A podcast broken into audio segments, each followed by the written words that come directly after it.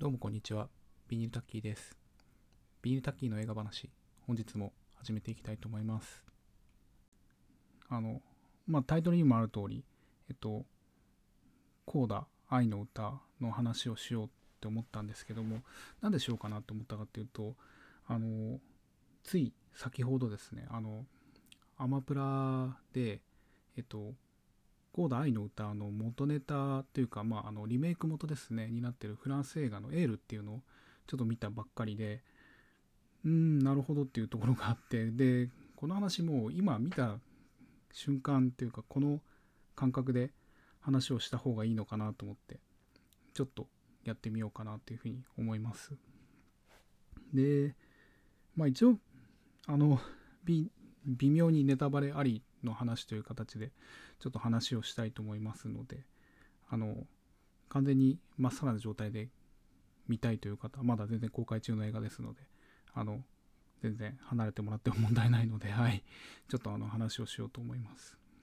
えっとですね「コーダ愛の歌」っていう映画はですねあのまああらすじを簡単に言ってしまうとその、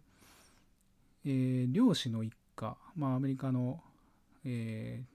まあ、港町に住んでる漁師の一家で、えっと、みんな耳が聞こえない一家なんですけども一人だけ一人の娘がですね、えっと、耳が聞こえる、えー、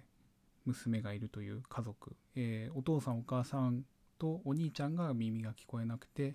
えー、妹娘だけが聞こえるっていう一家の話なんですけれどもまあこの一家がまあとても仲のいい一家なんですけれども、えー、その娘がですねえっとまあ高校生なのかな？えっと歌の才能があるっていうことをですねあの音楽の先生に見出されて、えー、まあ歌の方に進んだ方がいいんじゃないかっていう話が出てくるんですけれども、まあ、一方でその、まあ、漁師一家であのみんなで魚を取ったりとかしてるところで、えー、その彼女がなんでしょう普通の他の、えっと、仲買ですとか、まあ、要はその競りとかそういったところの値段交渉ですとか、まあ、あと、まあ、日常生活の些細なところでもこうなんでしょう家族の通訳みたいになってる感じになってて、えー、自分が離れてしまうとその家族が大変なんじゃないかっていうところがあってこう自分の夢を追いかけるか、えー、家族を、えー、なんでしょう助けるかっていうところでこう悩むっていうお話なんですね。でまあこれがまあ1月の21日かなに公開されたんですけどもまあすごく良くてですねまあ前評判もすごい良かったですからねなんかあのサンダンスでものすごい評判だったみたいな話があったりとかして前からすごいって話は聞いてたんですけど、まあ、実際見てまあボロボロに泣いてですね あのとても好きな作品だなっていうふうに思いました。あのまあこの映画ちょっと特筆すべきことっていうのがですね今家族構成伝えましたけども、えっと、両親とお兄ちゃんの耳が聞こえないっていうであの娘だけは、えー、耳が聞こえるっていう家族構成なんですけども本当にこの耳の聞こえない、えー、お父さんお母さんお兄ちゃんは本当に耳の聞こえない俳優さんがやってるというところですね。でこれはあの監督と脚本を担当してますあのシアン・ヘダーという方監督がですねあのこれだけは絶対にそうしたいというふうに、えー、貫き通して決まったそうです。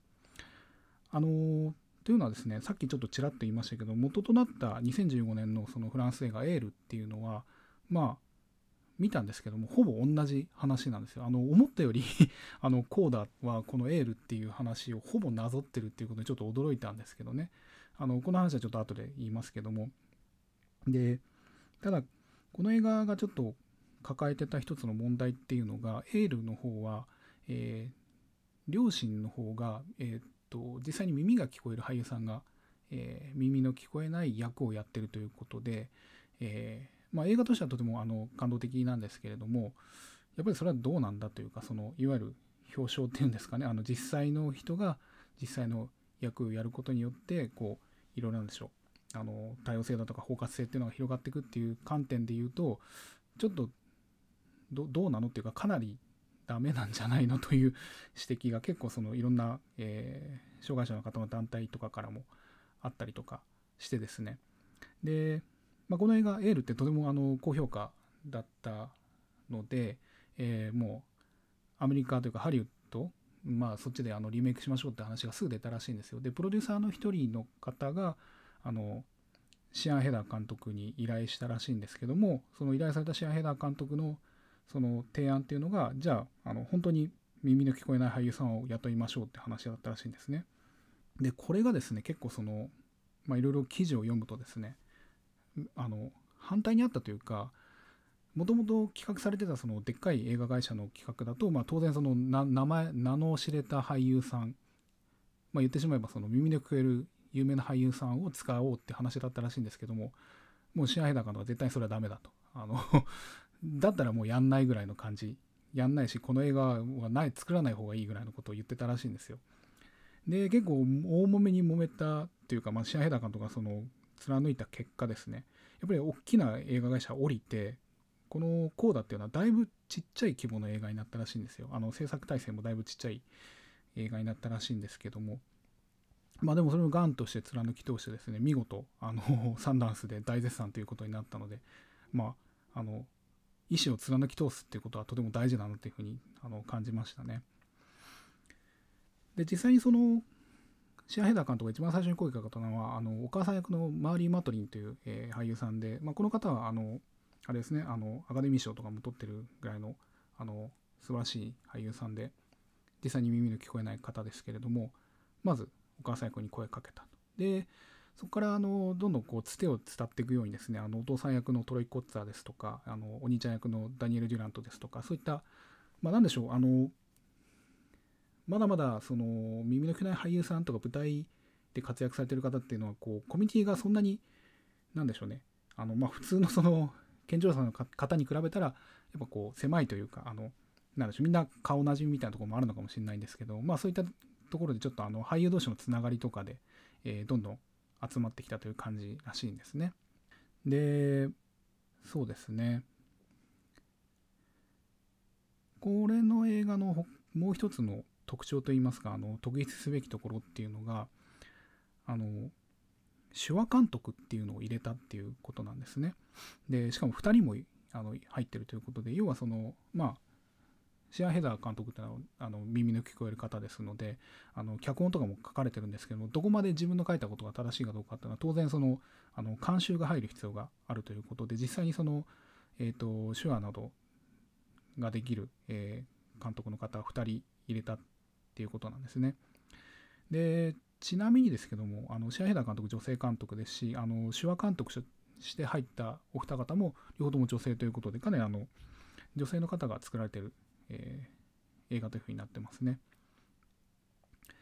で、この手話監督っていうのは結構大事らしくてですね、あの結構、えー、インタビューなんかを読むと、あの特にマーリー・マトリンが言ってたんですけれども、あの耳の聞こえない俳優が入ると。でそうすると、あの監修もやらされるってことなんですよ、要は。そのこの手話って合ってるとか、あの部屋の間取りはこんなんでいいとか、ちょっとしたこととかも全部俳優にこう任されるらしいんですよ。要は、ああんただったらわかるでしょみたいな感じで、どんどんどんどん任されるらしくって、あの、すごい大変だったって話をしてるんですよ。で、今回のこのコーナーに関しては、2人も手話監督が入ってるもので、もうそういった些細なこと、例えばその手話をこうカメラに映すにはどういうふうに撮ったらいいか、影はできるかとか、どこまでちゃんと読み取れるか、あの、要は、何て言ったんでしょう。手話って手だけ映しちゃダメだっていうふうに あの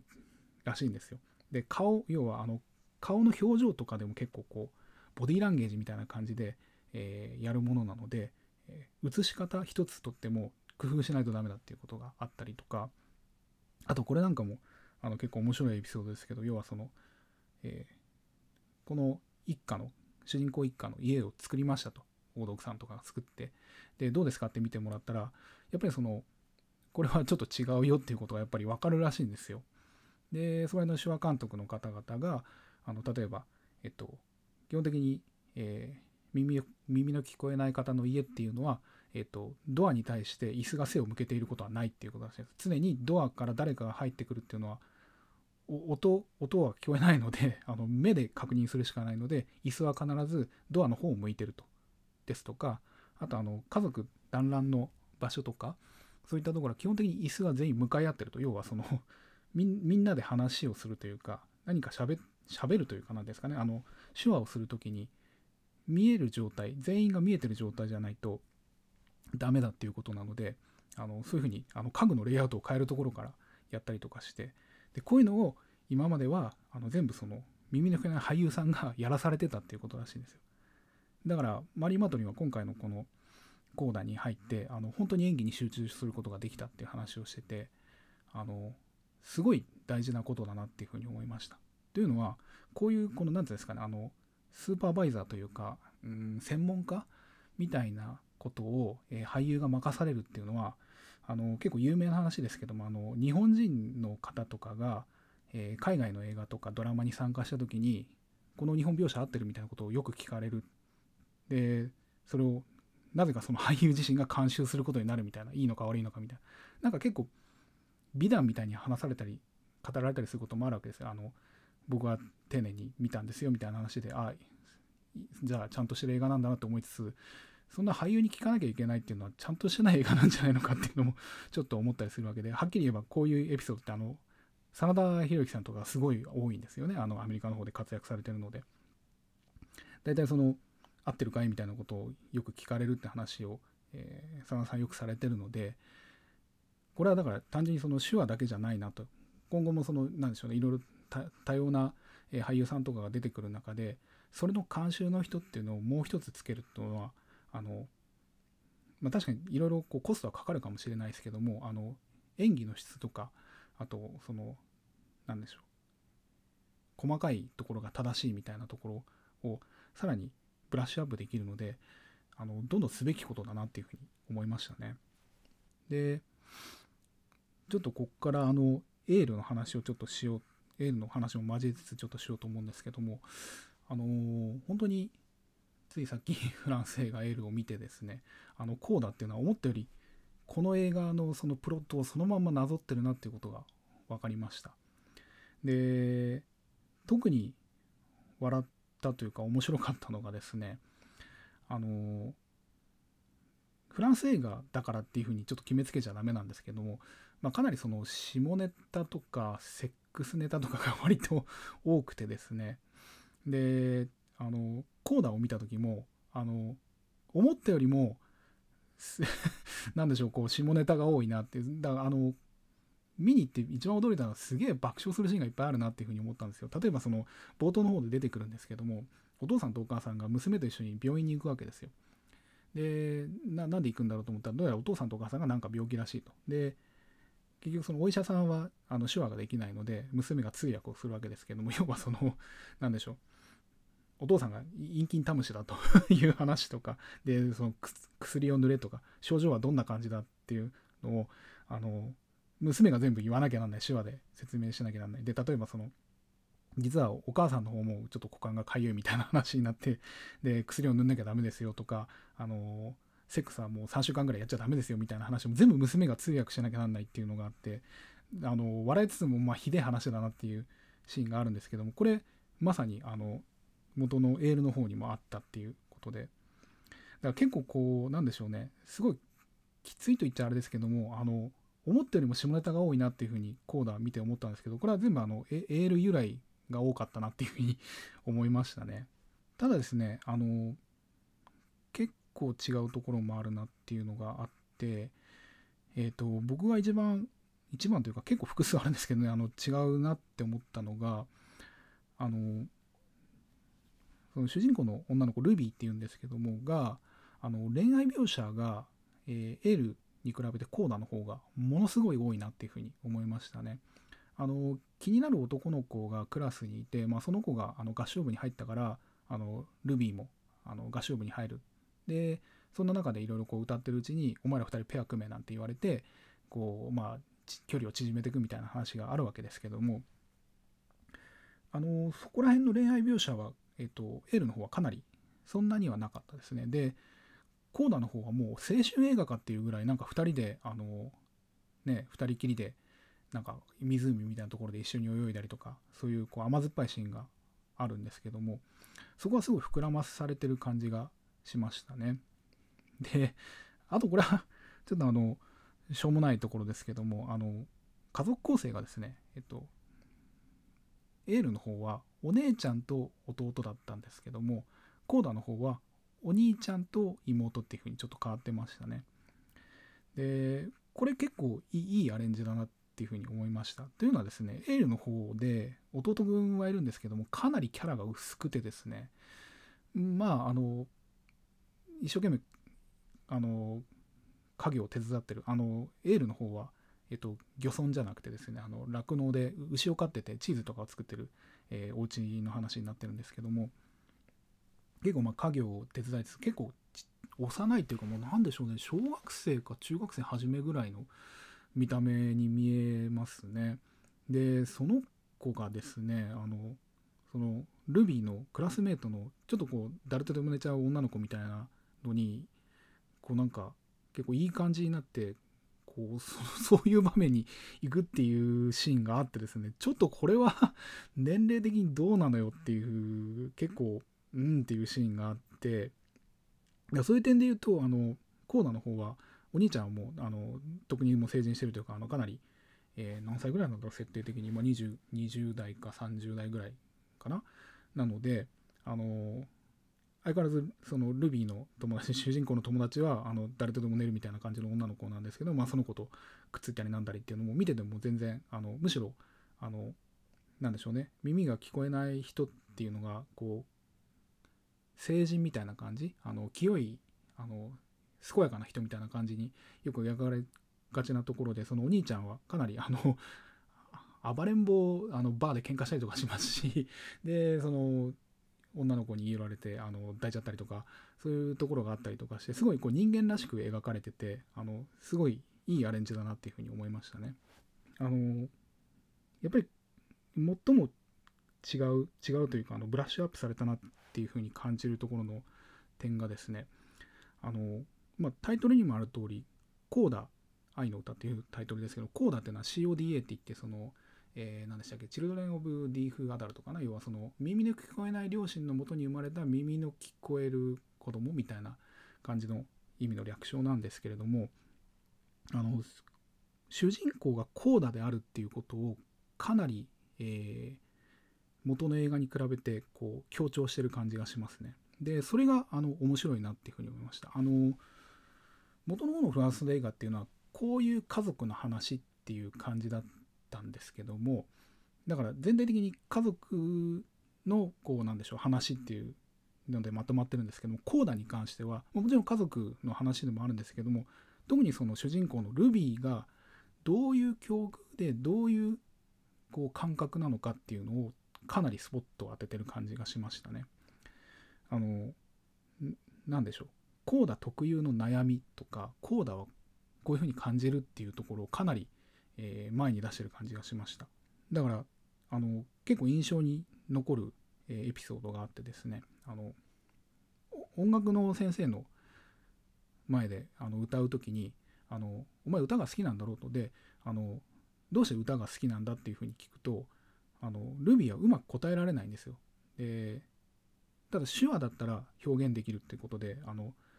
手話でその歌ってる時の気持ちみたいなのを表現するんですよ。であのつまりその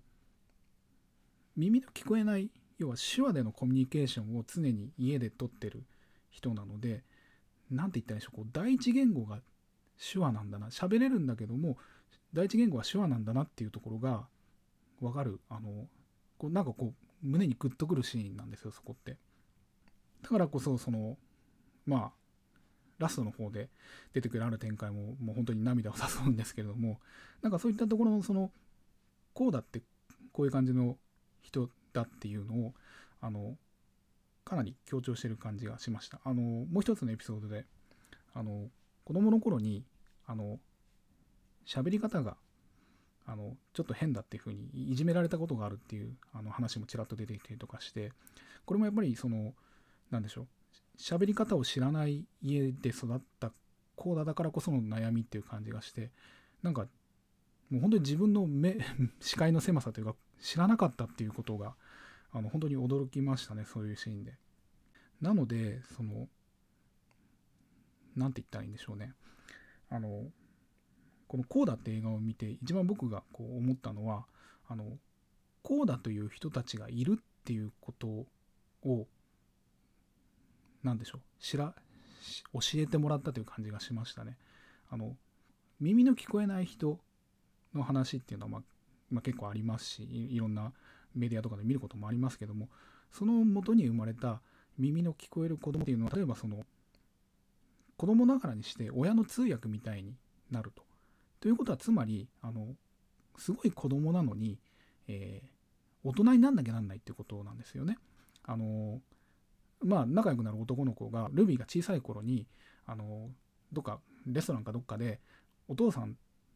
とお母さんかなお兄ちゃんかなの分のビール2つっていうのをあのウェイターさんに注文してるのを見てすごいかっこいいと思ったっていう話がちょっと出てくるんですよ。でまあその男の子の方は多分その何でしょうね親との仲があんまり良くないのかって感じがちょっと話の節々から感じるんですけども。だからその羨ましいみたいな話をするんですけどもコーダ的にはあの何でしょう子供時代からそんなことをしなきゃならないっていうその何でしょうね。悩みというかあの静かな悩みですよね。っていうのがあるっていうのがこういう小さな描写のところで分かってくるんですよ。つまりその子供なのに大人の役目を背負わされてるっていう感じがするんですよ。なのであの青春描写さっき言ってみたいみたいなちょっと分かりやすすぎるぐらいちょっとベタベタなんじゃないのってぐらいの青春描写が出てくるのはこういう青春が今までなかったからだっていうことだと思うんですよ。だからその大人にならざるを得なかったで家族のその通訳みたいにならざるを得なかったルビーというか、まあ、コーダがやっと掴んだそのその年らしいティーンらしい青春映画青春描写っていうのがすごいベタベタな感じになってるっていうのは意味があるっていうふうに思ったんですよね。でだからこういう話要はその子供なのに大人みたいにしなきゃなんないみたいな話って今はこのコーダの話ですけど結構ま普遍的というか割とその何つうんですかねコーダだけに限定される話ではないなっていうふうに思いましたそれこそ例えばあのヤングケアラーですとかえっ、ー、とあとこの話を妻と話話こんな映画見てきたんだみたいな話をした時に妻が言ってたのがあの外国から来たご両親を持ってる子供とかもそうなんじゃないみたいな話をしてて確かにそうだなっていうふうに思いましたね。例えばその学校でそのプリントとか配られたりとかするわけじゃないですか。で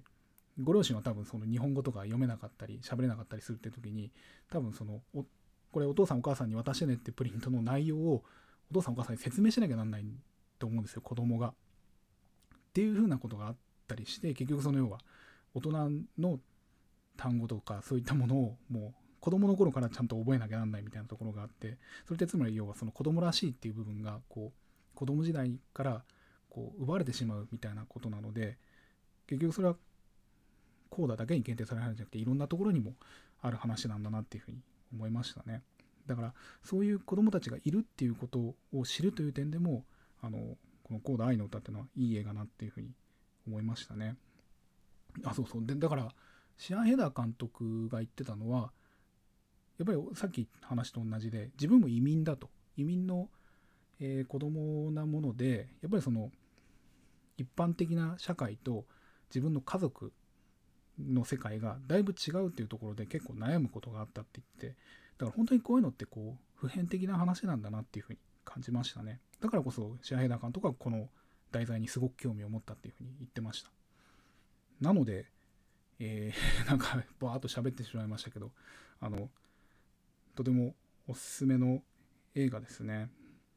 じゃあここから若干ネネタバレの話をしますけども。あのー、物語のまあ終わり近くですかねのあたりであのー、両親が、えー、合唱部の発表会を見に行くっていうシーンがあるんですけどもここの一連の流れがですねあのエールとコーダでは全く同じでしたね。あの見た方ならわかると思いますけどあの音がねあの静かになる描写とかはもう完全に同じでしただからこれは元々にある描写だったんだなっていうふうにちょっと驚きましたけどねでもその まあすいません。僕コーダが好きなもんであのエールと比べて申し訳ないんですけどコーダの描写の方が僕は好きですね。あのエールの方で、えー、デュエットで歌う曲っていうのはあのフランスの歌なんですけれども結構こう何て言うんですかねしっとりとしたなんかだいぶこう燃えるような恋愛の歌みたいな感じなんですけどもコーナーの方はもうちょっと明るくてノリのいい感じの歌だったのであの見てる人が結構こうちょっと笑ったりとかでもちょっと感動してこうほろりと来たりとかしてる様子をこうお父さんが見てだそれは見てっていうかあれですよねもう要は聞いてるんですよね。その聞こえないんですけども聞いてる人たちを見て聞いてることになってるんですけどもあのシーンは本当に良かったですね。あの映画館でこの映画見ましたけどあの本当にそのシーンは何人ぐらいいたかな？あの時僕見た時、まあ、お客さん10人ぐらいいたかな？もう水を打ったようにもう本当に あの劇場が静かになりましたね。あれはあの映画館独特の体験ですね。うん。見てよかったと思いますね。家で見たらちょっとあのシーンはちょっと違うんじゃないかなって思いましたね。うん。そうですね。まあラストの方のシーン。まあラスト最後の方のシーンはどっちも良かったです。どっちも同じ展開なんですけど、どっちも僕はエールでも話全部分かってこうなるって分かってるのにやっぱり泣きましたからね、なんだかんだで。うん。でもそうですね、あの、一つ違うところで言うと、やっぱりエールの方は家族の話なので、えっと、そのどうするんだみたいなところのこう終端場といいますかこううんどっちにすりゃいいんだ夢を追うべきなのか家族を追うべき追うべきなのかみたいな話っていうのはもう家族ぐるみのシーンになってるんですけどもコーダの方はあの一人一人と話すシーンがありましたよね。その、えー、ルビーとお母さんとかあのルビーとお母さんのシーンも良かったですね。あの お母さんがやっぱりこうなんでしょうね。頼りのあるお母さんって感じじゃなくてやっぱりあのなんでしょうね。ちょっとどこかこう浮世離れしてるというか そのその感じがチャーミングですごいいいんですけどね。あの要は聖母じゃないっていう感じが分かりやすい良妻賢母みたいな感じじゃないところがすごい良かったですね。おしゃれとかがすごい好きな感じがしてあのすごい良かったですね。であのねお兄ちゃんと2人きりで喋るシーンもありました。お兄ちゃんやっぱりその何でしょう。やっぱりあの妹に嫉妬してるんだと思いますよねそこは。で俺も本当は一人前なんだっていう感じのとこを見せたいっていうことであの自分を一人前にするためにその妹を、えー、家族の犠牲になるなっていうふうに言ってくれる。まああの自分のためでもあるんですけどもそれが結果的にこう妹の背中を押してるって感じも良かったですね。でさらにやっぱりお父さんのシーンですよね。あの夜にあのトラックの荷台で